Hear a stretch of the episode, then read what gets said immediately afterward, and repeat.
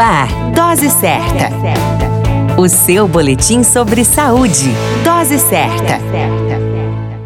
Olá, eu sou Júlio Cazé, médico de família e comunidade, e esse é o Dose Certa, seu boletim diário de notícias sobre saúde. E hoje nós precisamos falar sobre o Dia Mundial do Câncer, que é o dia 4 de fevereiro, e é uma campanha criada pela União Internacional para o Controle do Câncer para esperar mudanças e mobilizar ações por muito tempo. O objetivo da campanha é mostrar a importância de termos um mundo com acesso a serviços de câncer melhores e mais justos para todos. A ideia é acolher e mostrar afeto aos que lutam contra a doença através de compartilhamento de experiências de pessoas que já tiveram câncer. Muito bacana a experiência, né? A mais recente estimativa mundial do ano de 2018 aponta que ocorreram no mundo 18 milhões de casos novos de câncer e 9,6 milhões de óbitos. A sugestão para evitar o câncer é abandonar costumes alimentares pouco saudáveis e fugir da obesidade. Tem sido apontada como relacionada a vários tipos de câncer. Escolha alimentos com fibras, grãos e com pouca gordura. Consuma frutas diariamente. Seja fisicamente ativo e mantenha um peso adequado.